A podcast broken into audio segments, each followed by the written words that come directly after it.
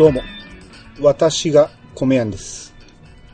えー今回のゲストは、え2回目の登場、パンタンさんです。どうぞ。はい、パンタンです。よろしくお願いします。はい、よろしくお願いします。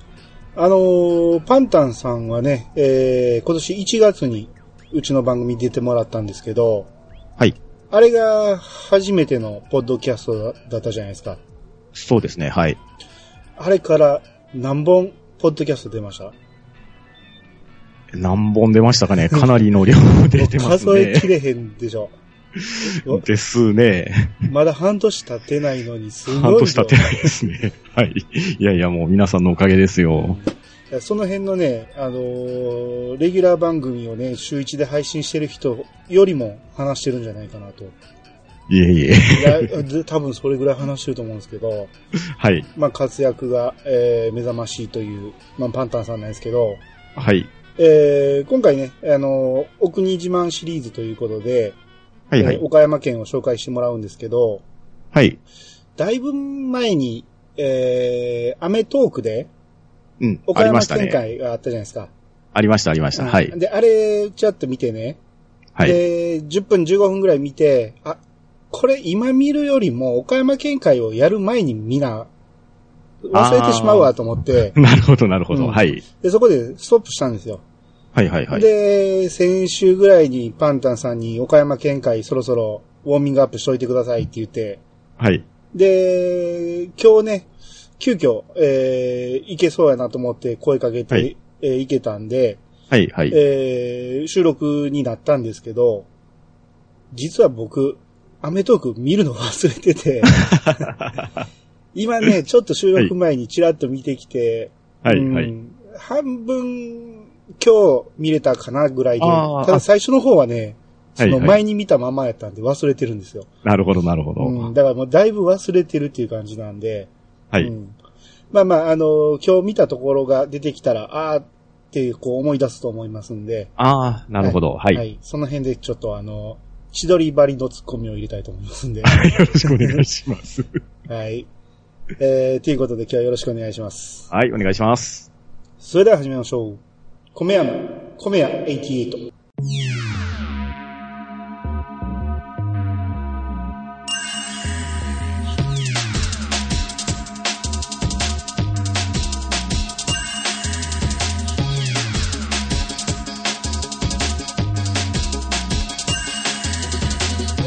この番組は謎の米屋、米やんがお米のことについて話すポッドキャストです。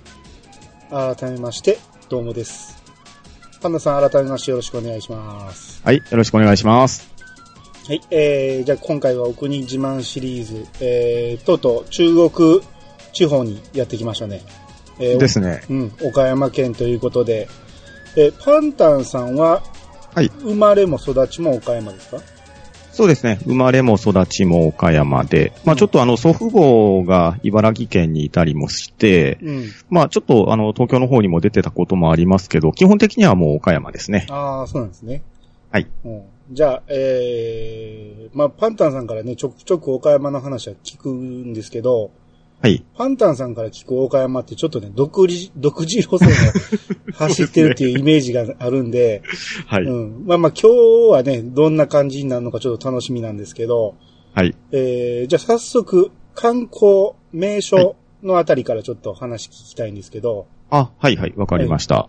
えっ、とまずですね、そうですね、岡山県、まあ岡山市から行きましょうか。はいはい。えーですね、岡山市には、えー後楽園っていう、まああの、観光名所がありまして、あーえーまあこれあの、日本三大名園になるんですが、そうですね。はい。あの、金沢市の兼六園と、水戸市の偕楽園、まあ、それと、えー岡山市の後楽園が三大名園になるんですね。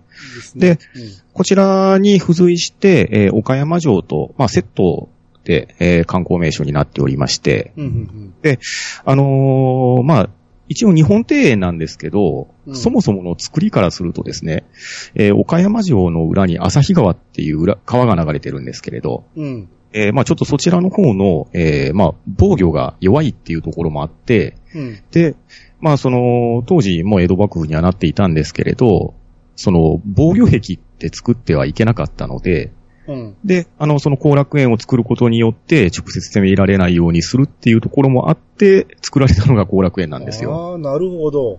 ちょっとそういう由来があってですね。うん。でただ、まあその当時の、まあその池田家の殿様っていう、まあ岡山県では言われてるんですけれど、うん。えーまあそこの人たちも、あの、まあ元々の、えーコンセプトとしては防御防御壁だったんですけれど、うん。まあ日本庭園としても綺麗な庭園というところで、まあそれを美しいまま残していただいて、まあ今に至って観光名所になっているっていうのが後楽園ですね。ああ、なるほど。まあ、後楽園っていうとね、どうしても漢字的にあのー後楽園球場、ねまあ今はないけど、はい。ああっちの字を思い、ね、先に思い浮かべますね。思いつくけどですね。うん。あのーまあ、こうは一緒で、えー、え、ちゃうわ。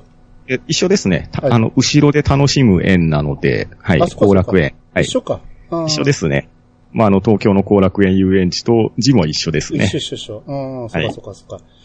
うん。まあまあ、あのー名前はすごく有名なんですけど、僕ね、岡山は実はね、2回しか行ったことなくて。あそうなんですね。はいはい。うんあの、通るのはしょっちゅう通らせてもらうんですけど、えあの、岡山に、えー目的を持って行くのが2回だけで、1回はね米の産地として行って、ええもう1回は遊びで行ったんですけど、うん、うん、ううん。ん。だからその時は倉敷行ったんで、ああ、そうですね。うん観光地としては倉敷ですね。うん。だから、その、後楽園はね、前から行ってみたいなとは思うけど、まだ行ってない、うん行けてない場所なんですよ。ああ、なるほど。あの、お立ち寄りの際はご案内しますんで、ぜひ行ってみましょう。ありがとうございます。えっと、米庵さんも行かれた倉敷なんですけれど、うん。えっと、美観地区の方を回られましたかね？もう行きましたね。行きました。うんあの、まあ、白壁の町っていうところが、まあ、あの、観光名所としては有名なんですけれど、うん。あそこもですね、その白壁の町だけではなくって、結構あの、文化ゾーンになっていまして、うん。えー、まあ、絵が好きな人、芸術が好きな人とかは、大原美術館っていうのがあって、うん。ここはですね、あのーまあ、絵に詳しい方とかだったらわかるかもしれないんですけど、あのーエルグレコの受胎告知とか、うんあ。とあの、モネの庭っていうのが中庭にありまして、うん。あの、フランスにあるクロード・モネのアトリエっていうところの庭から直接株分けされた水蓮とかが、こう、池に受け、浮かあの浮かべられていて、うん。で、それを再現していたりとかして、なかなかあの、芸術性が高い美術館なんですね。おー。えーまあそういうのもある、あれば、えーその、まあすぐ近所になるんですけれど、うん。昔のあの、倉棒ですね。倉敷紡績工場っていうのが昔あって、うん。まあそれの跡地が IB スクエアっていう風に、こう、レンガ建ての、えー建物で見学できるようなところがあったり、うん。あとまあ一角には、まあちょっとあのね、えー先頃亡くなられましたけど、あの、星野千一監督の記念館があったり、うんあ。とですね、あの、キャンディーキャンディーの、あの、五十嵐由美子先生の美術館とかも、この辺にあったりするんですよ。へえ。っていうので、まあ、あの、倉敷美観地区っていうところは、まあ、そういう見どころがあるところが集まってますね。うん。あ、倉敷といえば、僕は行ったんは、はい。千堀に行ったんですね。ああ、千堀公園が、そうですね、残念ながら閉園してしまったんですけれど、してしまいま はい。うん。でもね、千堀公園も、まあ、途中でちょっとね、あのー経営方針が変わったりもしたんですが、うん。えっ、とですね、その昔、まあちょっと閉園間際にはなるんですけれど、うん。えっ、とですね、キアヌ・リーブスが。えー所属しているバンド、えーがありましてですね。それを呼んできた時があって、うん。もうあのー岡山倉敷にこんなに人がいたのかっていうぐらい人が集まってですね。ちょっとこの時僕もね、ちょうど、あの仕事が終わって、えーっと、ナイトチケットかなんかで夜に、まあ、まさにそれ見に行ったんですけど、うん。もうあの人が入れないぐらい、えーたくさん集まってですね、まあ生のキアヌ・リーブスを見れたっていうのが、なかなかいい思い出ですね。ああ。な、え、なんかキアヌ・リーブスと韓国系あるんですか？いや、あまりないと思うんですけれど。あそうなんですね。ええうん。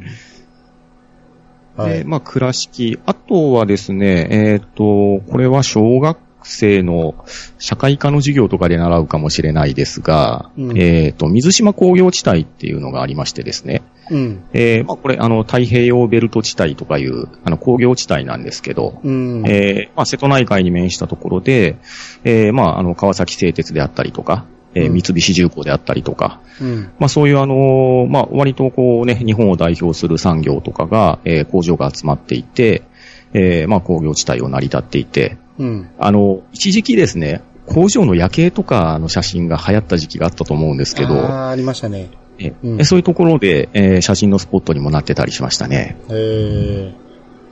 うん、はい。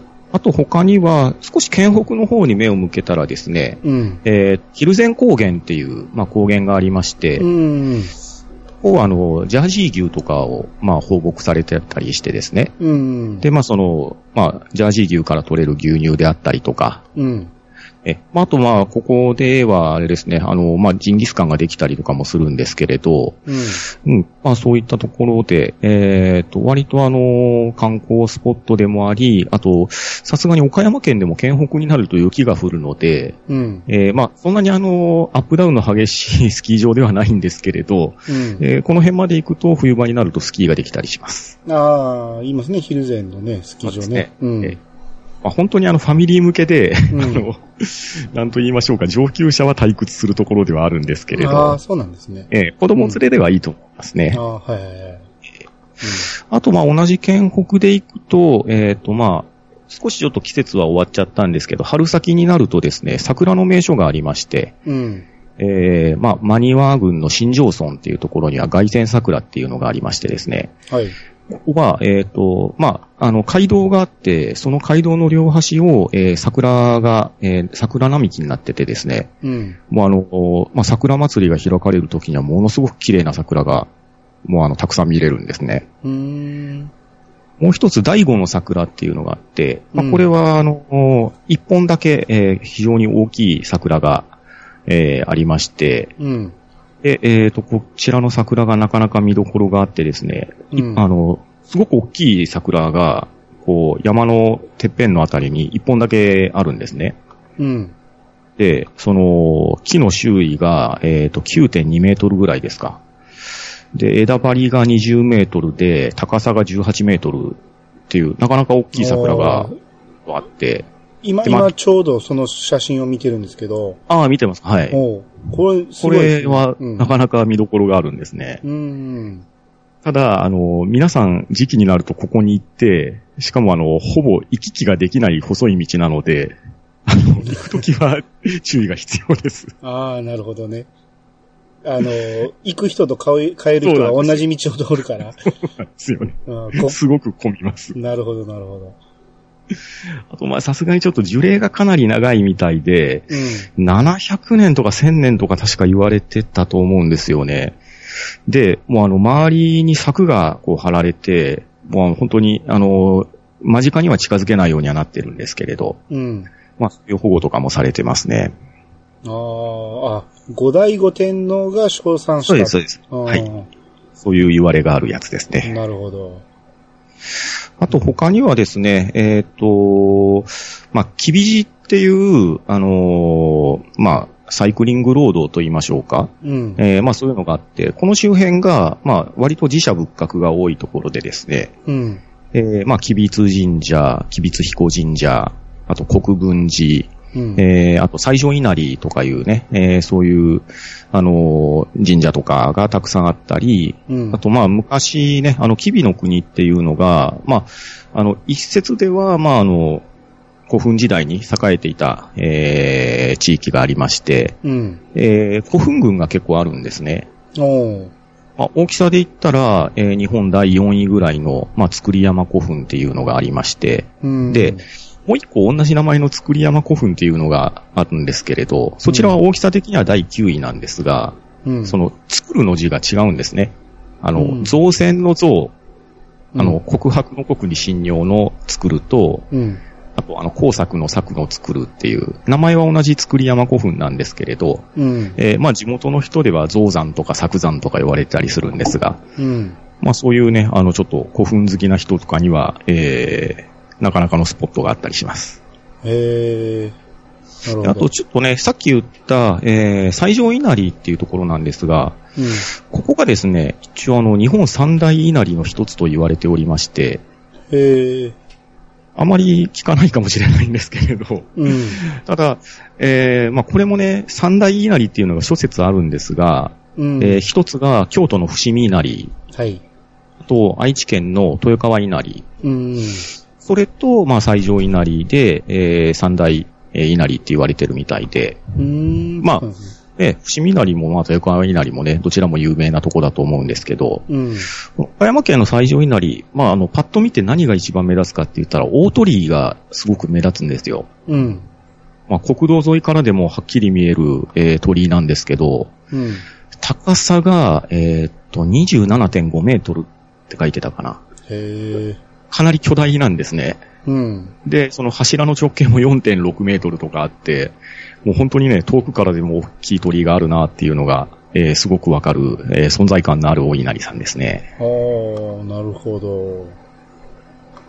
うん。うんまあまあ、その他はそこの近所なんですけれど、えー高松城跡っていうのがありまして、うん。これはあの歴史が好きな人とかだったらご存知かもしれないです。あの、豊臣秀吉がまだ当時、羽柴秀吉だった頃ですね。うん。高松城を水攻めしたっていう、まあ、記録があるんですけど、はいはいはい。有名なですね。うんですね。うん。あの、攻められた側のお城が、えー高松城跡っていうのがあります。まあ、今はもう公園になってるんですけどね。あーあー、そうなんですね。えうん。ーあとは、まあ、季節柄というと、もうちょっと先になりますけど、えー8月の第1日曜日とその前の日の土曜日を合わせて、えー岡山桃太郎祭りっていうのが、まあ、毎年開催されてるんですけど、うん。うん。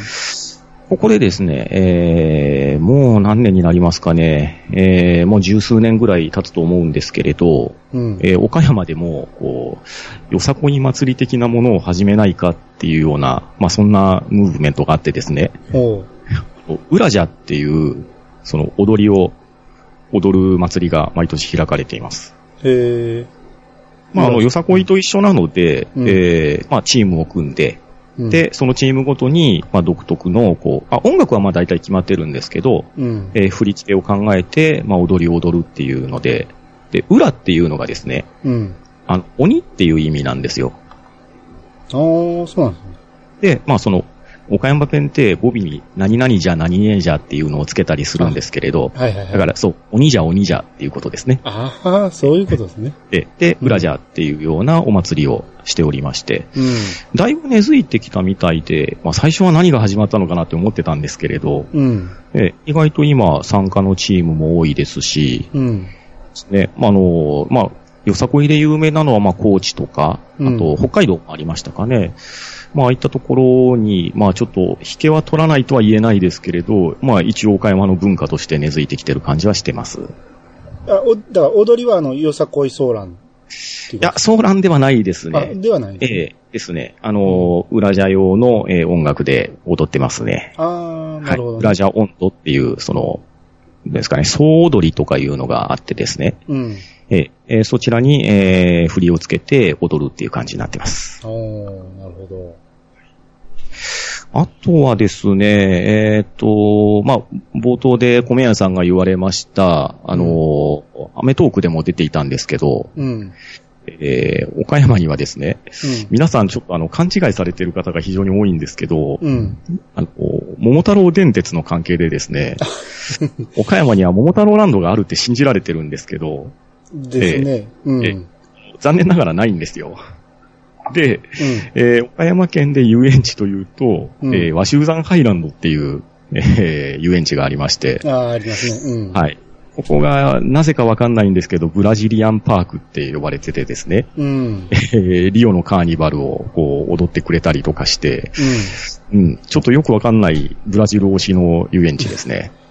今やってる朝ドラの半分青いで、はいはい。えーブラジルをテーあのテーマにしたテーマパークを作るっていうのを岐阜でね、やってたんですけど、僕それを見たときに、ワシュザンハイランドっと思い出したんですよ。思い出しました。うん、あもしかしたらそれがモチーフなんかなと思ああ、そうなのかもしれないですう。そのね。リオのカーニバルをね、再現します言うてやってたんで、うんうんうんうんまあうん。結局、その物語的にはボツになったんですけど、ああ、なるほど。うん、もうチラシの見た感じがね、そんな、そんな感じがしたんで、うん、もしかしたらモチーフになってるかもしれない。ああ、かもしれないですね。うんで、ここの、えー遊園地なんですけど、うん。あのー山の上に立ってるんですね。うん。で、あのーテレビの CM が流れると、あの、瀬戸大橋の見える遊園地はシュザンハイランドっていう風に紹介されるんですけど、うん。この山のてっぺんにある遊園地に、あの、スカイサイクルが設備されてるんですよ。ああ、はいはいはい。あの、ペダルをこいで、ペダルをこいで、えーレールに沿ってうん。進んでいく遊具なんですけど、うん。これ番組でも言われてましたけど、うんリアルに怖いんですね。めちゃめちゃ怖そうでしたね、あれ、ね。めちゃめちゃ怖いんですよ。高いところにある上に、うん。ペダルをこいだら、なんかあの、油の切れたようなあの、キーキーいう音がしたりしてですね。これあの、リアルに落ちちゃうんじゃないのかなっていう、なかなかの怖さを醸し出してくれてるんですね。あれ、安全ベルトとかなしでしょ？ないですね。なかなかびっくりですよ。乗る人に安全を委ねてるって感じだよね。委ねてますし、うんあの、ペダルのスピードで、あの、後ろから追い上げられたりもしますんで。あれは高所恐怖症絶対無理ですよね。ああ、絶対乗れないですね。うんしかもあの、スタンディングコースターとかも普通にあったりしますし、うん。あとね、まあ、一時期話題にしてたのがバンジージャンプとかもあるんですよ。あはは高いところのさらに高いところから落下するっていうね、うんなかなかの恐怖体験を味わえるとこですね。ああ。あれはちょっとね、衝撃でしたね。ですよねうん いや、これは多分あの、岡山県民は皆あの、自虐ネタとして知ってることだと思います。ははい。うんあとは、まあ、さっきも言いましたけど、その瀬戸大橋も見える遊園地だったわけですけど、いうん。まあ、その見える対象である瀬戸大橋ですね。うん。これが、ちょうどあの、今年が、あの、開通30周年なんですよ。あ、そんなに経ちますか？ええ。もうそんなに経つんですよ。あ、そっか、そっか。僕ええが15歳頃の頃か。なるほど。ええ。うんまあ、あのー四国と本州をつなぐ橋の中では一番古い橋なので、うん。ええ、まあ、ここが一番最初に、えー開通して、うん。ええ、まあ、今に至ってるっていうところなんですけれど、それ、それまでの記憶とかいうか、僕は中学生やったんで、はいはいわかんないですけど、それまで橋一本もなかったってことですね。なかったですね。で、その代わりに、うんあの、ちょっと今、あの、橋ができた関係で廃れてきたんですけど、うん。瀬戸大橋ができる前は、えー岡山、香川をつなぐのはフェリーだったんですよ。うん。なので、あの、まあ、フェリーを使って、えー四国に行くっていうのが上等手段だったんですけど、うん。まあ、橋ができて、でただ橋ができた時は、まだまだあの、通行料が非常に高かったんですよね。うん。で、まだフェリーと共存してたんですけど、うんあの、ETC の普及とか、割引率のアップとかで、で、ちょっとかなり追いやられちゃって、今フェリーの旅がなかなか本数が少なくなったり、会社自体がちょっと存続できなくなったりっていう、そういう弊害は出てましたね。あーそうですね。あのーえ兵庫県から淡路島に渡るフェリーうんうもだいぶ減ったみたいな話聞いたし、なかなか厳しいでしょうね、車で。でしょうね行けるようになったらね。うんうん、ですようね。ん。で、まあその瀬戸大橋を、まあ見える範囲なんですけれど、うん。まあ、これはあの、あんまり観光名所とは言わないと思います。まあ個人的な思い入れスポットなんですけど、うん。えっ、と、王子ヶ岳っていう、まあ山がありまして、うん。あの、まあ、そこから、あれですね、えー、ハングライダーとか、えー、そういうのを飛ばしたりするところなんですけれど、うん。ここが、まあ、あの、どう言いましょうか、簡単な展望台みたいなのが作られていて、うん。で、結構あの、夜景とかも綺麗なところなんですね。うん。で、あの、瀬戸大橋も見えますし、まあ、あの、四国の方まで見えたりするので、うん。なかなか、まあ、見晴らしのいいスポットですね。おー。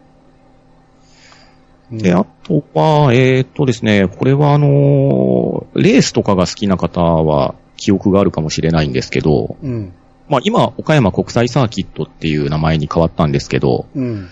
えーっと、まあ自分とか米庵さんの年齢だったら、TI サーキットっていう名前に聞き覚えないですかうね。ん。名前は知ってます。え、あの、F1 が、あの、開催されたことがあるサーキットが岡山にあるんですよ。うん。ありましたね。ええうんうんまあちょっと94年、95年の2シーズンだけだったんですけれど、うん。まあ、一応あのね、えーそれが、えー F1 が開催できるクラスのサーキットがありまして、うん。まあ、今もでもスーパー GT とかはしてるんじゃないかなと思うんですけれど、うんまあ、あの、ちょっとね、えー県北にはなるんですけれど、うんえーかなり、あの、立派なレース場があります。うん。ただちょっとここにはですね、あの、友達が、あの、車に乗るのが好きな友達がいて、うん。えー走りに行って、あの、第一コーナーでクラッシュして廃車にしてしまったっていう苦い思い出があってですうね、ーわ。え、もちろん自前の車ですもんね。自前の車です。最悪ですねはい最悪っていう思い出があります。えーで、もう、レッカーでも運べないぐらいになっちゃってて、うんもう即廃車になって、で、あの、一緒に車に乗って帰ってきて、えー我が家ですき焼きをバカ食いして慰め合ったっていう、そんな思い出がありますね。ああ、それは厳しいね。もう相当厳しかったですね。うん泣くに泣けなかったですけどね。うん。あとですね、えーっと、温泉が結構有名なんですよ。うん。あのーまあ、どっちかな、湯の郷温泉の方が有名なのかなああ、えうん。はい。あのー女子サッカーの湯の郷ベルとかが有名なんですけれど、うん。ちょうどそこの、えー土地にあるところで、まあ、湯の郷温泉っていうのがあって、うんただ、地元民としてはおすすめしたいのは、うんえーちょっと北の方に湯原温泉っていうのがありまして、うん、うん、ここがですね、なんと、あの、全国露天風呂の、あの、番付っていうのがあるんですけど、うん。うん。これがあの、西の横綱に番付されてるんですよ。ええで、あの、景観的に言うとですね、まあ、その、湯原ダムっていうのが本当にもう間近にあって、で、そこの、あの、ダムのちょうど下の足元って言いましょうか、そこに温泉が湧いててですね、で、ここあの、もう24時間無料開放されてるんですよ。これ今写真見てるけど、すごい景色ですね、これ、ね。景色すごくいいんですよ。ええで、ほんまにダムの真下で。本当にダムの真下ダム決壊したらそのまま。決壊したらまあ飲み込まれますね。それはえーここはおすすめですね。ただ、あのー綺麗なんですけど、うん。男女混浴水着 NG なんで、うんまあちょっとあの、そこがご理解できていったら、あの、いいと思います。水着 NG ってこれ見る限り全然仕切りないじゃないですか。ないです。もう混浴なんで、はい。あの、勇気がある方はどうぞって感じですね。っていうか、普通に、こあの、温泉入りに来らなくても、はい後期の目にさらされる。され、さらされますよ。へえ。そ、それは珍しいですね。これ、川は普通の水の川、川でしょ？ですです、はい。あの、岩を組んで、そこに、えーお湯をあ集めてるんで、うん。その河原の温泉で水着 NG ってほんま珍しいですね。はい。なかなかのハードルですね。まあでもあの、まあそういう景観目当てとか、うんまあ。その、よまあやっぱり温泉を目当てにっていうので、あの、かなり、あの、お客さんと言いましょうか、あの、うん温泉に浸かりに行く人は多いと思います。へえ、これ面白いですね。これ結構面白いですね。うん意外とその番付っていうのはご存じない方がおられて、うん。えーまあちなみに東の方は、えっ、と、群馬県の、これ、宝川温泉でいいんですかね。うんそっちの方は僕はわからないんですけど、うん。この番付見てても結構面白かったですね。うん。えーあとは、まあちょっとね、えー岡山鳥は、あの、離れちゃうんですけど、うん。あのー岡山県に笠岡市っていうところがあって、はい。はい。まあ少し西側の方になるんですけど、うん。ここがですね、あの、天然記念物のカブトガニを集めてるカブトガニ博物館っていうのがありまして、あ、そ、そんなのがあるんですね。はい。そんなのがあるんですよ。うんあの、い一部の人には、はい、人気のスポットだと思います。え、カブトガニって普通にいてるんですか？僕は化石のイメージなんですけど、あれ。あ、化石のイメージで一応いますよ。はい。あ、そうなんですね。はい。えー、そういうのがあったり、うーん、あとはですね、まあこれは名所というわけではないかもしれないですけど、うん。うん。あの、木下サーカスって小宮さんご存知ですか？あ、知ってますよ。あれがですね、あの、岡山が本拠地なんですよ。あ、そうなんですねそう。です、そうです。あれで、まあ全国巡業されていてっていうのが、これが、はい、あのー事務所も岡山にありまして、うん、いや、よく大阪にも来てて、うんで、米屋でよく割引券も回ってくるんですよああ、そうなんですうね。ん。で、招待券もね、毎回1、2枚はもらえるんですよ。おーおーうん。結構あの、動物とかもたくさん連れてたりとかして、うんええそうですよね。結構でかいうん、大きいサーカスですよね。うん。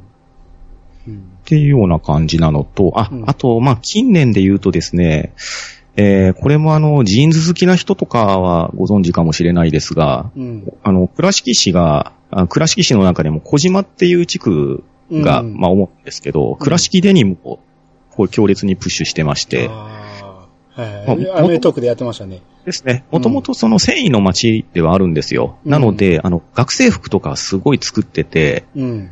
えーあのートンボ学生服とかいうのがね、えー地元産業であるんですけど、うん。かなりの、こう、学生服シェアは持ってたと思うんですよ。うんで、そこが、まあ今、またデニムをこう再建しましょうっていうので、割とあの、海外向けとかで、あの、アジア圏にこう、販売に行ったりとかして、まあ、ブランドとして確立させようとしているところがあるんですかね。うん。結構、桃太郎ジーンズはでも、日本でも普及してると思いますし、ジーンズ好きな人は履いてたりしますよね。あの、ポケットのところに白いラインが2本入ってるようなんで、あの、パッと見たら、あ、桃太郎ジーンズだってわかるんですけれど、おーあまあ、僕ちょっとわかんなかったですけど。うん。そうだ。なんか、うんはい、あります。えまあ、僕が言えるところといったらそんなもんですかね。ー、ああ、いやいや、結構たくさんありましたよ。うん。えじゃあ、次、えー、岡山県出身、はいもしくはゆかりのある人物はい、はい。をちょっと紹介していただきたいんですけど。えーっと、まあ、これまずね、メジャーなところでいくと、まあ、まずミュージシャンですかね。うん。うん。えー、まあ、ビーズの稲葉さああ、もう代表格ですね。ん。ね、もうこれはもう鉄板ですしう、ん。まあ、その、えーっと、まあ、岡山県に津山市っていうところがありまして、うん。え、まあ、あの、そこにある、あの、稲葉化粧品店がもう聖地巡礼となってますね。なんか、日本一売り上げがある商品店ってね、言いましたよね。そうですね。うん。もう多分好きな人は皆さん、はい、必ず見に行かれてるんじゃないかと思いますし、うん。え、まあ、やっぱりあのね、まあ、自分たちの時代からもそうですけど、やっぱまあ、ね、第一線で活躍されているね、日本の有名なロックバンドですから、まあ、こですね。こはやはり、えー一番に語るべきところかなと思います。CD 売り上げダントツ1位ですからね。ですよね。うん。あと、まあ、おあの、同じミュージシャンとしては、あの、我々の時代で行くと、ブルーハーツ、まあ、あとハイローズとか、えー、河本博人さんも岡山県、岡山市出身ですね。岡山やったんや。僕、はいあんま岡山ですり意識しなかったけど、へえ。あ、ヒロトだけが岡山はですねい。、そうですね。はい。あーはいはいはい。あの、確か、実家がクリーニング屋さんじゃなかったかなと思うんですけれど、へえ。はい。あの結構有名ですね。うーん。はいなるほえーと、あとはですね、えーと、中西慶三さんもそうですね。ど。ああ、懐かしい。懐かしい。懐かしいって言ったらあかかもしれない。失礼かもしれんけど。はい。ああ、は世代的に言うとこのあたりですかね。いはいはいはい。はい。あとは、あの、まあ、引退されたんですかね。あの、ネズミ先輩とかも実は岡山県出身だったりしますね。あ、そうなんや。全然イメージなかったけど。イメージないですよね。なんか、関東のイメージですよね。うん。実は岡山出身な人なんですね。へえ、そうなんですね。ええあと、まあ、俳優さんとかになったら、うんあの、まあ、元プランナインの朝越声さんとか、うん、うん、あとは、あの、お笑いで言ったら、まあ、今だったらやっぱり千鳥になるんですかね。うん。ああ、もう、もう千鳥もね、代表格っていうか、あの、大使になってましたよね、観光大使。ですです。はい。うんあとは、まあ、次長課長もそうですね。ああ、そうですね。はい。うんあとは、まあ、ブルゾンちえみさんとかもそうですか。ああ、その辺、あれ、アメトークみんな出てまはい、した、アメトークに皆さん出られてましたね。うん。あと、まあ、ちょっと前になると、まあ、あの、大森歌右衛門とかも岡山出身だったりしますし、あとは、まあ、小田切城も実は岡山ですね。ああ、仮面ライダー。仮面ライダー。はい。ちょっとまあ、仮面ライダーはなんかもう黒歴史にされてるみたいですけれど、ああ、なるほど。えー、あとは、あのーまあ、あれですね。あ、アメトークに出てたあたりで言うと、あと、はちみつ二郎さんもそうですね。ああ、出てましたね。はい。でイメージがなかったんで意外でしたね。うん、ですよね。うん。東京ダイナマイトですかね。そうそう、ですです。ですよ。うん。あと、めぐみさんが出られてたりとか、ああ、そうですね。ね。うん。あと、あ、あとあれですね。あの、ワロ天下にも出られてましたけど、前野さんが岡山出身の俳優さんですね。そうですね。はい。はいはいはい。うん、まあ、芸能人で行くとそんなところですかね。まあ、スポーツで行くと、あの、うん先ほども言いましたが、あの、星野千一さんであるとか、うん。うん。あと、まあ、昔あの、太陽ホエールズで活躍された、えー平松さんとか、あの、シュート、カミソリシュート投げる人ですね。はいはいはいはいはい。うんがおられたりとか、うん。えーっと、コメヤンさんは確かジャイアンツファンだったと思うんですけれど、うん。えー元ジャイアンツの河合とかもそうですね。ああ、そうなんですね。ええええあと、まあ、同じぐらいの時代でいくと、まあ、これは僕が好きな選手ですけど、あの、元阪神タイガースの八木さんとかがそうですね。ああ、ヤギね。はいはいはい。うんあとは、まあ、体操でいくと森末慎二が、えほー、う岡山県出身ですね。金メダリストですね。はいはいはいはい。あとは、有森優子さん、マラソンで、ぎあの、メダル取られた。あの、自分を褒めてあげたいの方ですねそうで。すね。うん。はいそれと、あとは、あれですかね、えーあの、フィギュアスケートの高橋選手もそうですね。あ、はいはいはい。はい。すごいじゃないですか。メダリストいっぱいいる。意外とというか、はい、結構ね、メダリストを輩出してる県なんですうね。ん。はい。まあ、スポーツ選手も、まあ、他にもまあ、いっぱいいるんでしょうけれど、多分、あの、みんなが知ってるっていうところでいくと、そのあたりじゃないかと思います。うんあ、達吉。あ、そうだ、達吉もいますね。うんそうだそうだ。達達吉ボクシング。はい、うんそうですね。おーなるほど。まあこれ見てたら、まあいっぱいいてるけどいっね。ぱいいますよね。うんはい。ですね。あのー僕が好きなスチャダラパーの坊主とか、ああはいはいはい、そうですね。もう全然岡山のイメージなかったけど、うん、うん、うん、うん、う。うんんあと、あ、あのーあ、えっ、と、嫌な信夫さんがそうですね。おーえー、あの悪役紹介悪役紹介の。はい青汁。青汁の、まそうですねの。はい。そうです、そうです。はい。うんあ、水道橋博士もそうなんや。あ、そうですね。はい。ですですうん。はい。で、あと、たく、たくましんもそうかな？あ、ほんまや。これはあの、島田洋八、あ、洋八の方か。洋七じゃない。あ、そうですね。そっちの方ですうね。ん。あとは、これはもう本当にピンポイントになるんですけど、うん。えーっと、米谷さん、映画のラストサムライって見られたことあります？あ、いや、最後までは見てないですね。あれの、あの、渡辺謙の息子役の子がですね、うん。え、あの、岡山県出身なんですよ。おー、そうなんですね。えーうん。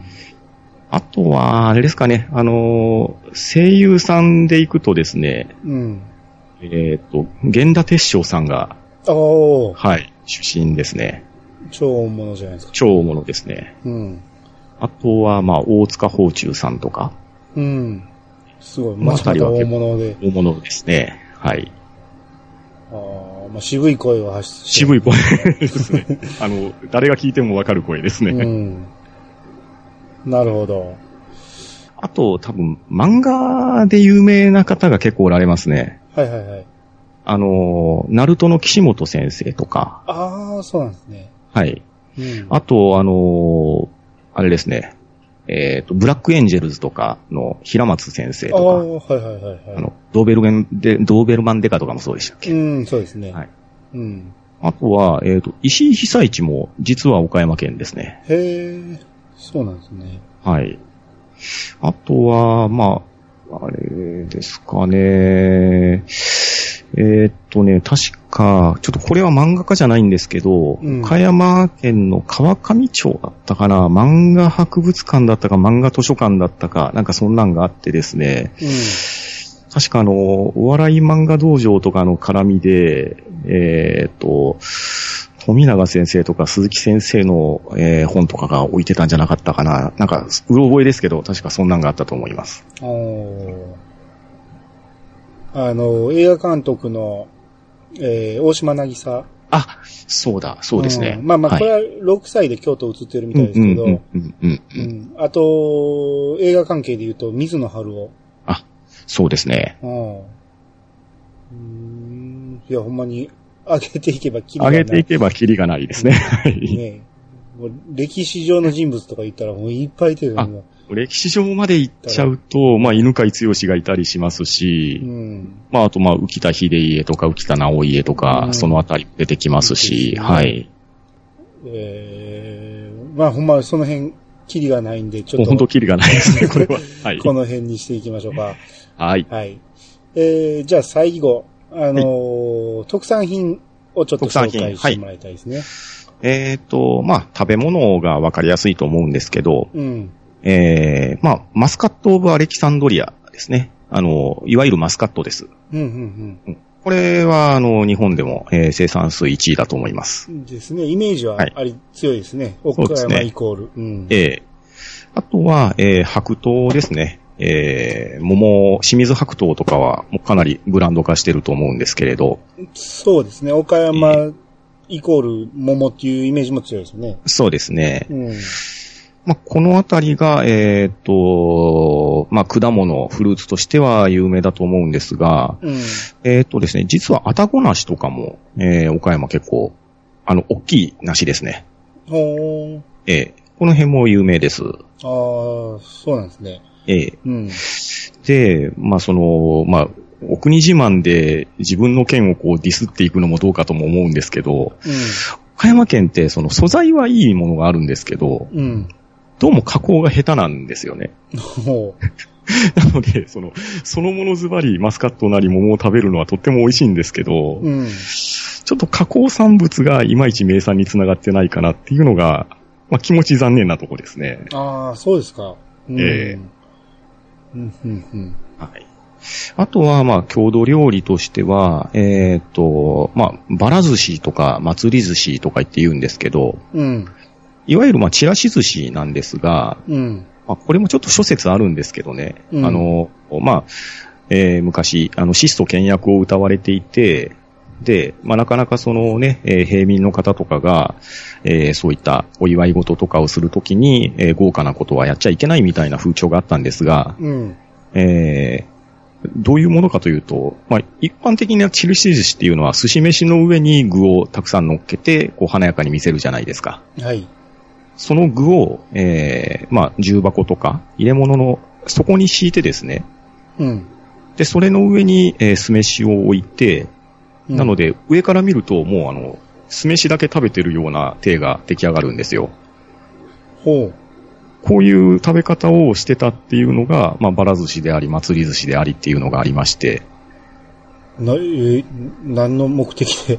あ、要するに、えっ、と、うお役人さんとかが見に来た時に、ああ、さあ、それで質素倹約だ。そうですね、ーあ、の、白米を食べてるんですよっていう、まあそういう言い訳をしながら、えーまあ裏を返せばちゃんと下に具がありますよっていう、なるほど。えーまあそういう、なんと言いましょうか。まあちょっとあの、言い逃れ臭いところはありますけれど、うん。うんまあ玉の贅沢で、えーそういう、まあ祭り寿司、バラ寿司を食べるっていう風習が昔はあったみたいですね。ああ、いや、今はないんです。今は普通に売られてます。あの、さすがにパッケージで、うんえー 白米だけ出されてても、全然見栄えがしないんで。何が入ってるか分からへんね。えなので、あの、お寿司屋さんとか行って、はい、祭り寿司、バラ寿司って頼んだら、えーうん普通にチラシ寿司が出てきます。ああ。あとは、えっ、と、まあ、あのー今年の1月に、えー出させていただいたときに、あのー自分がご飯のお供としてあげさせてもらったママカリですね。ああ、はいはいはい。これは郷土料理としてはなかなかのもんじゃないかと思います。うん。あれ、あのー実はあの後ね、送っていただいて、ああ、はい。はい、食べさせてもらいましたもう。結構な量送ってもらったんで、いろんな種類を。あですね、なんかバリエーションがたくさんあるんで、うん。すごい食べ応えあって、どれも美味しかったですね。そうなんですよ。うんあの、酢漬けもあれば、うんあの、塩焼きもありますし、うん。ええなかなかバリエーションがあるんですね。うん。あの、うちの親父が酒飲みなんで。ああ、あ、お酒のあてにもなりますね、あれはう。まいうまい言うて、うん、言ってましたわ。うんお酒のあてなら焼いてるやつとかがいいかもしれないですね。干物みたいになね。あの、オイル漬けのやつも美味しい美あ味しい。オイル漬けのやつも、うんそうですね。オイル漬けは多分最近出たかなっていうイメージですね。昔はあれなかったと思うんで。うん。うん。はい。いやー美味しかったです。ありがとうございます。ああ、いえいえ、よかったです。うんあとはですね、あの、まあ、これも数年前になるんですけど、うんまあ、あの、毎年 B 級グルメの大会が開かれるじゃないですか。はい。あそこで、えっ、と、津山のホルモンうどんってやつと、うんあ。と、まあ、昼前焼きそばっていうのが、まあ、割とあの、上位にランクインしまして、そうですね。はい有名ですね。うんです。ね。このあたりは割と全国的にも、あのーホルモンうどんの素が売られてたりとか、うん。えー、昼前焼きそばのまあソースが売られてたりとか、うん。うん、こういうのはありますね。うん。あとですね、えっ、と、これは、あのーちょっと前の県民賞で取り上げられてたんですけど、うん。岡山にですね、エビ飯っていうのがあるんですよ。おう。これはちょっとね、説明なかなかしづらいんですけど、うん。えー、まあ、エビ飯屋っていう、あのー洋食屋さんが、まあ、岡山県下にあるんですけど、うん。えー、まあ、そこが、その、独自のソースを使って作る、うん、まあ、ちょっと焼き飯と言いましょうか。うん。これあの、画像検索してもらったら、真っ黒い焼き飯みたいなのが出てくると思うんですけど、エビ飯。はい、エビ飯で出ると思います。うん。あ、黒いですね。はい。うんこの黒い、ちょっと得体の知れないもんなんですけど、うん。なかなかこれ説明しづらい美味しさがあってですね、あー色的には蕎麦飯みたいな。そうですね。うん。で、まあ、これをアレンジして、あの、オムエビ飯って言って、うんあの、オムライスみたいにされてたりとか、うん。あとまあ、割とあの、卵がトッピングされたりするんですけれど、うん。まあ、あのー番組的には岡山県のソウルフードみたいな扱いをされてましたけど、うん。そこまでじゃないです、実際のところは。ですけれど、多分岡山に住んでれば、えー一度や二度は必ず食べたことがあるんじゃないかなって思う、えー食べ物ですね。あーあ、そこそこ、蕎麦も入ってるんですね。蕎麦飯？あ、えっ、とね、蕎麦は、えっ、と、入ってないのもありますね。もうね、単純に米だけのものも多いです。うん。これ今画像で見ると、大体が入ってるんで、あの、最近ですね、うんえっ、と、駅の売店とかでも売り出されるようになってですね、うんだいぶその、どう言いましょうか、一般向けの、えーアレンジがされているところは増えてきてると思います。ああ、なるほど。まあでもこれ美味しそうですね。あ、うんあの、味は美味しいですよ。うんちょっと見た目はともかくですけれど、うん。はい。うんあとですね、あの、米屋さん、カツ丼って言われたら、どんなものをイメージされます？ああ、もう、卵とじ。やっぱ卵とじですよね。うん。うん。あの、僕もそうなんですけど、うん。岡山がですね、なぜか、これも数年前からだと思うんですけど、うん。あの、デミカツ丼っていうのをプッシュしてまして、うん。あの、デミグラスソースがかかっているカツ丼をですね、売りにしてるんですよ。ああ、うわ、これはうまいでしょ。うん。味は美味しいんですけど、ただカツ丼のイメージとはちょっと違うんですよね。ああ、そうですね。カツ丼言うて出されたらちょっとびっくりするね。ええびっくりしますよね。うんまあでも、そう、あの、デミカツ丼岡山名物っていう感じで最近プッシュされてます。ああ、なるほど、なるほど。あとはですね、えっ、と、まあ、似たような丼物でいくと、うん。えーですね、豚カバ重っていうのがありまして、うん。あの、うなぎのかば焼きじゃなくって、豚をこうかば焼き風に焼いて、まああの、食感とかは若干違うんですけど、味付けは完全にうなぎのタレをつけたような、えー、お重の丼が出てまして、これがあの、隠れたヒット商品になってますね。うん。へえ、いや、想像しても美味しそうですね。あの、うん本当に、あの、うなぎって騙されて出されて、うん。タレはそのまんまの味なんで、うん、あの、食感は違いますけど、まあ値段はお安いですし、うん。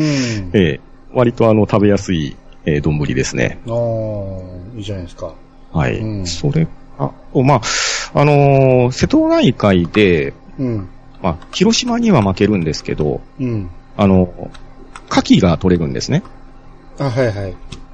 あの、で、岡山県に日生っていうところがあってですね、うん。ここが牡蠣の産地なんですけど、うん。まあ、よくある牡蠣小屋とかが結構ありまして、うん。あ一斗缶にたくさん牡蠣が入って、えー自分で焼いて食べたりとか、はいはいはい。そうまあちょっとそこら辺が、あのー発祥なんですけれど、うん。その牡蠣を使ってお好み焼きに牡蠣を入れてですね、うん。えー、牡蠣おこっていう風にして販売してたりします。ああ、あ、まあまあ、お好み焼きに入れるパターンはまあまあありますよえね。えうん。その辺もプッシュされたりしてますね。はいはいはい。うん。あとですね、まあこの辺からはあのお土産物とかになってくるんですけど、うん。えっ、と、日本三大饅頭のうちの一つが、うん。えー岡山県の大手饅頭っていうのがありまして、ああ、はいはいはい。ちょっとこれあの、先日大阪に持って行かせてもらったりもしたんですがそうで、すね。いただきましたね。えはいうん。あれは、あの、岡山県の中では、あの、まあ、個人的にですけど、うん。あの、お土産としては、えー最上級の例を尽くしているお土産だと僕は思ってます。おー、そうなんですね。うんあのー、岡山県イコールきびだんごっていう、なんか、あの、そういう人おられたりするんですけど、うん。えー残念ながらきびだんごはあまり美味しいものではありませんので、そうなんや。あのー、うん、お土産持っていくんだったら、えー大手饅頭が、えーまあ、スタンダードと言いましょうか。あの、うんやはり美味しいものを食べていただきたいとなったら、そっちを選ぶべきかなと、うん。はい出ます。うんはいはいはい。いやいや、あれもアメトークでもやってたし、えーですね。うん。ねあれ実際僕もらったやつね、ええ僕の口に入らず、あ家族に食べられてしまったんで。うんあでは、またの機会にまたお持ちしますのあ、で。いやいやいや、いやいや、美味しかったら言ってましたよ。うん。ええうん。あれ、あの、そのまま食べても美味しいんですけど、うん。ちょっとだけレンジで温めてあげると、うんあの、出来たてみたいな感じで食べれたりとか。なるほど。あと、もう、あの、食べ飽きて、あの、ち次のバリエーションで食べたいっていう方は、うんあれを冷凍庫で凍らして、うん。で、あの、シャーベットみたいにして食べられる方もおられます。おー。なるほど、なるほど。まあ、あの、あん、あんこの塊なんで、あの、うん。まあな、なんとしても美味しいんですけどね。極薄の皮で巻いてるんですね。ですね。はい。うんもう、ほとんど、えー中身のあんが透けて見えるような感じのおまんじゅうで。あと、あの、個包装になってるんですよね、あれ。うん。うん。こう、箱でこう包まれたような感じになって。うん。え、あれがあの、お土産にも持っていきやすいっていうのもあって、うん。え岡山県下ではまあかなり、えーメジャーというか名の知れたお土産だと思います。はい。うん。あとはですね、まあ食べ物ばかり言ってもあれですけれど、あの、うんこれもアメトークに出てましたけど、あの、木村屋のパンっていうのが岡山県にありまして、ああ、はいはいはい。はいえまあ、そこで出てたのはあの、バナナクリームサンドが出てたと思うんですけうど、ん。ですね。まあれは本当にね、定番で美味しいです。うん。岡山県の小学生は大体、えーそこの木村屋のパン工場に、えー社会科見学に行って、うん。えーパンをお土産にもらって帰ってくるっていうのを体験してると思います。のこの間もら、もええもらってばっかりですけど、あ、いえいえ。この間もらった、あのーバナナクリーム。バナナクリームですね。あれは中に入ってるクリームが、えー単品で売られてる分ですね。あーまあ、ほぼ同じもんで、味は同じもんでしょ味は一緒のもんです。うん若干柔らかさは違うかなとは思うんですけれど。ね。あれはパンに塗る感じの。そうですねうん、バターっぽい感じですもんね。そうですね、うんあの、バナナクリームサンドはもう少し柔らかいのが入ってます。うん。あれもめちゃめちゃ美味しかったですよ。あれ美味しいですね。あの、うんいろんなもんに使えるので、うん。あの、食、食パンに塗ってもいいですし、うん他のおやつにちょっと、あの、ディップしても美味しいですし、はい普通に焼きたてのトーストに塗ってめちゃめちゃ美味しかったで。ですす。あれはおすすめですね。うん。あんまり表立っては売られてないんで、はい。あので、すね。はい、岡山名物かと言われると、うん、岡山県民でも首はかしげるかもしれないですけど。そうですね。まあでも、あの、話せば、ああ、岡山、岡山っていう話になると思います。うん。あ、あの時にね、あのええ、バナナロールサンドでね、ええあの、井上さんあが、潰して食べるってやつですね。あれはみんなやるんですか？いや、あれは、あんまりしないかな。そのまま食べた方が、僕は美味しいと思います。ただです、よね。井上さんが言われてた潰すっていうのが、うん。あの、まあ当然コッペパンにバナナクリームが中にこうね、一本こう入ってるような感じになってるんで、はい。ちょうど端が余るんですよ。うん。パンだけの部分があるんで、うん。それを潰すことによってまんべんなくクリームを満たすっていうことだとすれば、まうんああれもありかなとは思います。うんいや、そういう意味はわかんないけど、パンを押しつぶしてしまうと、そ うそうそうそう。美味しあさがね。のーふわふわさはなくなりますね、うん完全に。。うん。はいえーあとはですね、あのーまあ、ちょっとこれは、あれですね、ハンドンダ話の方でも少しお話ししたんですけど、うん。かばやが岡山の、えーうん会社なんですね。うん。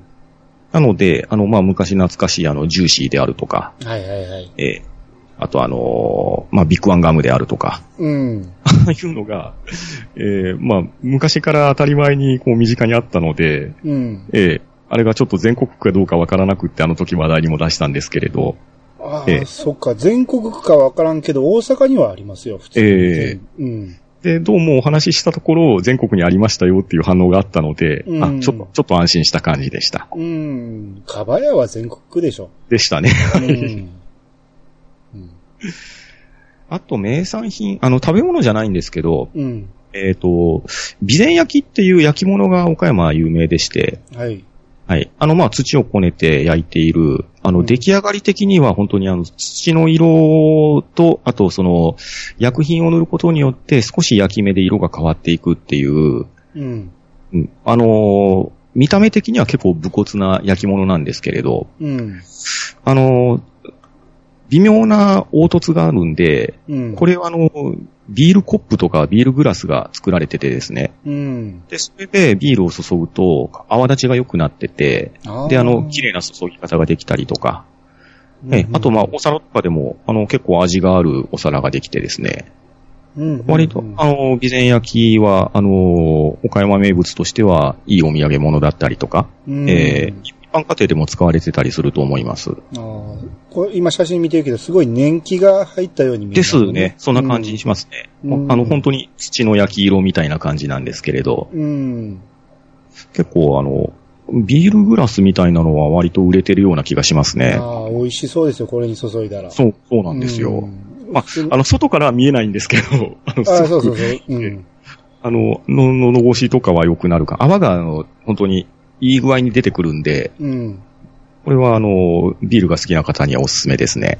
ね、とっくりとかもね、これに入れたらすごい雰囲気出ますね。雰囲気は出ますね。うん。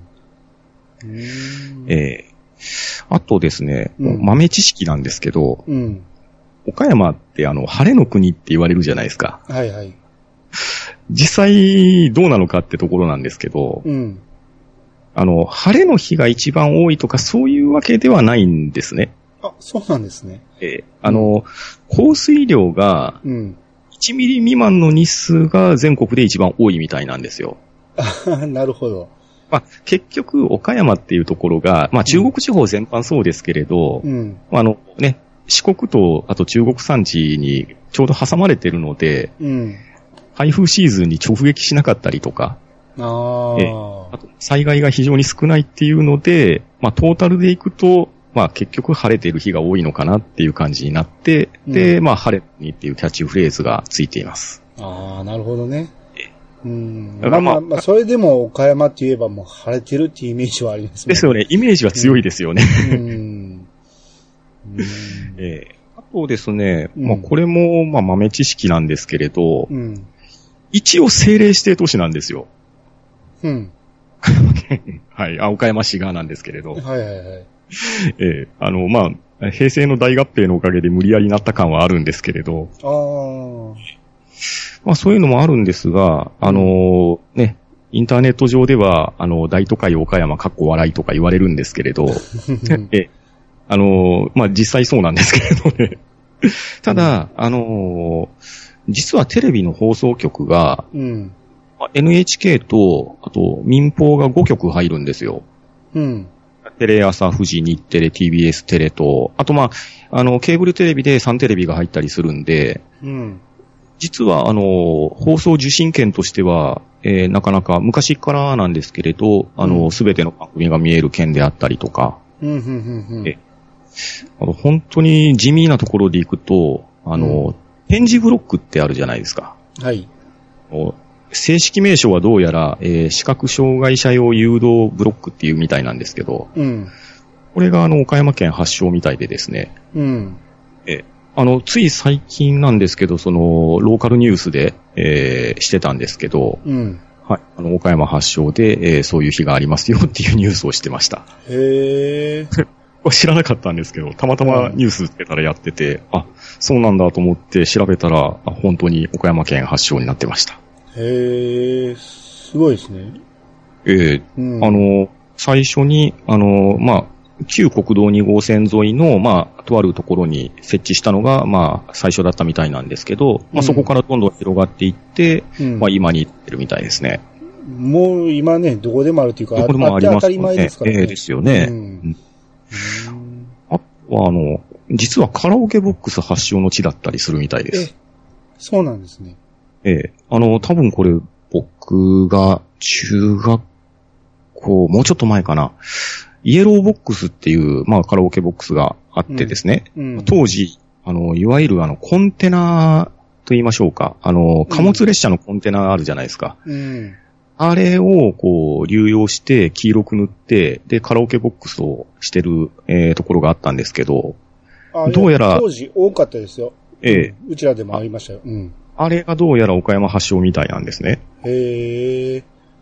まあちょっと真偽のほどは定かではないんですけど、まことしやかにそれは言われてましたね。あーまあね、カラオケボックスっていうボックスはね、うん、やっぱあれが最初やと思うんで。ですよね。うん。今のカラオケルームですからね、今は。まあ今はもうね、あの、ビルの中にテナントとして入りますもんうね。ん。完全なボックスで、一つ一つがね、うんうんうんうん独立してましたからね。ですよね。うん。へえ。はい。といったところが、はい。あの、僕が知り得る限りの岡山県ですねあ。あ、はいはい、ありがとうございます。はい。えーっと、じゃあ、えーっとね、えー毎度のことながらうちはおお米番組なんで、はい。はい。えー岡山県のお米についてちょっとね、えーはいはいはい話しときたいんですけど、えーまあ岡山県も米の産地として、えーたくさん作ってるんですけど、えーまあまずコシヒカリはい。がやっぱりはい一番たくさん作ってて、うんうんううん。ん。で、あと日の光も、えー有名なんですね。そうですね。よく聞きますね。岡山県は、まあ、コシヒカリ、日の光が有名。まあ、この辺が大体のし、あの、シェアを占めてると思うんですけど、はいはい。あと、岡山県独自のね、えー、あけぼのっていうお米と、ああ、たまに見ますね。うんはい。あと、朝日っていうお米。まあ、これもだいぶ少ないですけどね、この二つは。ああ、でも朝日米はうん。割とスーパーとかでも売ってますね。あ売ってるんですね売。ってますね。はい。うん。まあ、この辺はやっぱ独自のお米で、そのうん粒の大きさとかね、あと、朝日なんかは寿司に合うって言って、ああ、うん。あのー未だに朝日じゃないとあかんっていう人もいてるし、ええうんあけぼの使うっていう人もいてるし、この辺はね、あのー固定客が多いんですあね。うんあ、なるほど。ただやっぱりコシヒカリ系統にあまりにも慣れすぎた一般客からはちょっと離れ気味っていうとこうろはあるんですけん、ど、なるほど。うん。まあ、業務店なんかは使いやすい米であると思いますね、そのはい辺は。、はい、はい。うん。あと、えっとね、まあ、絹娘。絹娘はどちらかというと、島根県が有名なんですけど、もう西日本今全体的に作られてるんで、なるうんほど。岡山でもかなりの量最近は作ってますね。ですね。確かに、絹娘も見かけますね。うん。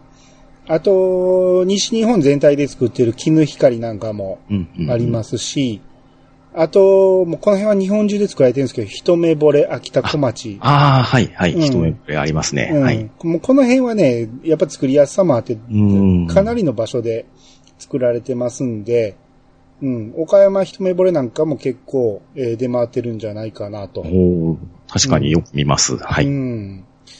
あ、これ今、あ、ちゃうな。うーん、粒の大きさか。粒の大きさで言うと、やっぱり朝日、あけぼのあたりがでかいんですね。うー。うんん。ですね。まあまあその辺でね、やっぱ岡山っていうのは近畿に近いじゃないですか。そうですね。はうい。んかなりの量がね、あの、関西にえー入ってきてますんで、はい、はい。あの、関西の人は意外と岡山米は食べる機会があるんじゃないかなと。うん。うん。言うてもね、その関東とかになると、東北の方が近いんで、ですよね。うん、関東まで多分運ぶことは少ないと思うんですけど、うんうんうんじゃあ、あの、関西、中国は、地方あたりはかなり岡山米って出回ってる。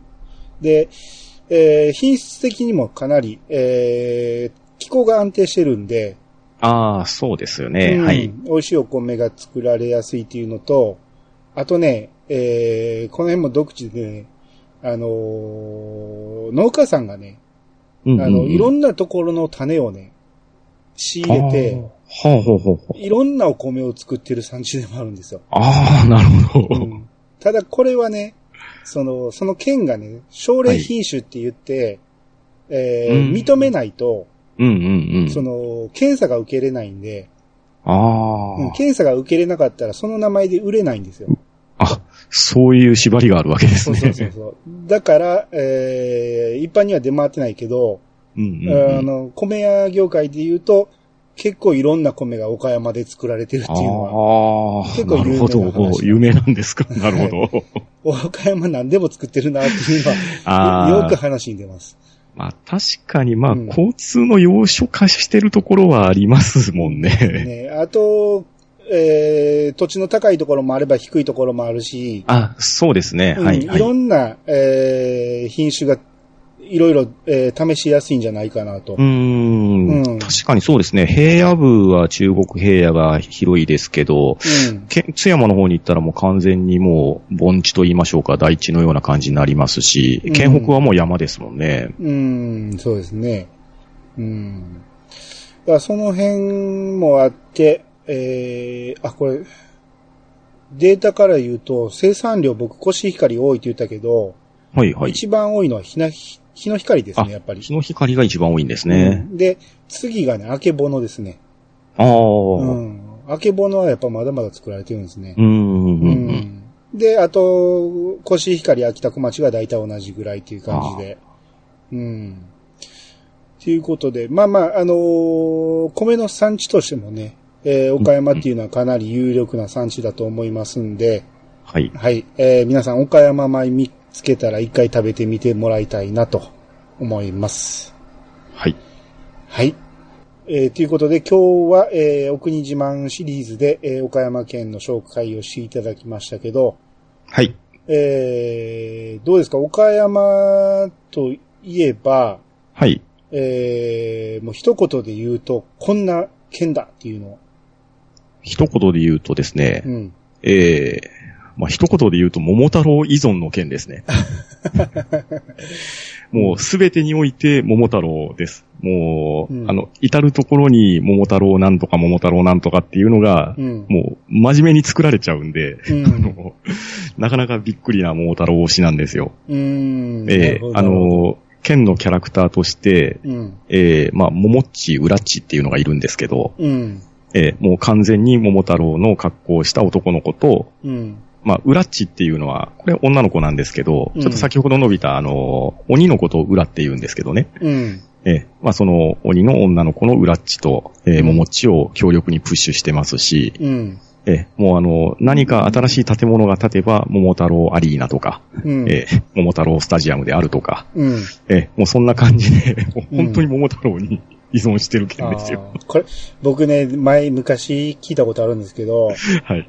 香川県の人が、はいはいはい。桃太郎は香川のものやっていう、うんうんううんうん。ん、争いをしてるみたいなことを聞いたことあるんですけど、ですね、それは。うんはい。香川の人はそういうふうに言うんやけど、うんうんうん。僕からしたら、え、岡山じゃないのっていうのはずっと思ってたんですよ。そうですね。うんはい。どうしてもやっぱりね、その、プッシュする、何、力の入れようっていうのは岡山の方が大きいんかなと思うし。そうですね。うん。あと、名産がきびだんごっていうのがあるから、どうしまあ、ても。桃、桃ときび団子があれば、まあ、どうしても 桃太郎になりますよね。うん。なんで、まあ、その辺ちょっとね、香川とかね、その辺の、えー人に反論あれば、ぜひ、はい、教えていただきたいなと。ですね。うんえー今のところ、えー、桃太郎は岡山のもんだということで、はい。とりあえず喧嘩売っておきますんで。はい。はい。えー、ということで、今日は岡山県ということで、えー、パンダさん、ありがとうございました。はい、ありがとうございました。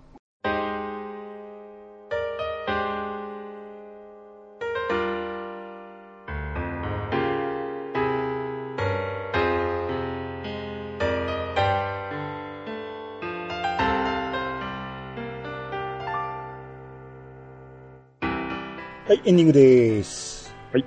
はい。